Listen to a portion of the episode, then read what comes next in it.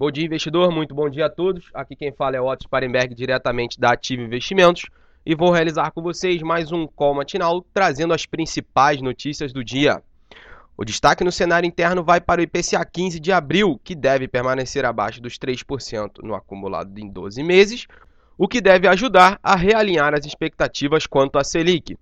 O sucesso na estratégia de swap cambial do Banco Central nos últimos dias é o fator determinante para a queda na cotação do dólar e anima o mercado para uma correção a 3,60. A repercussão da situação dos combustíveis será debatida pela Câmara na parte da manhã. Ontem, o governo zerou a CID a fim de tentar controlar o preço do diesel.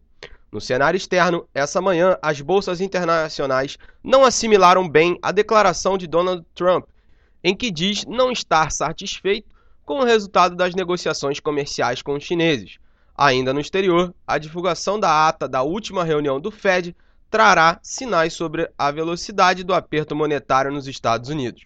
Bom, pessoal, estas foram as principais notícias do dia e agora vamos para a agenda. Hoje, às 9 horas, o IBGE divulga o IPCA 15. Às 9h30, o Banco Central oferta até 15 mil contratos de swap cambial em oferta extra.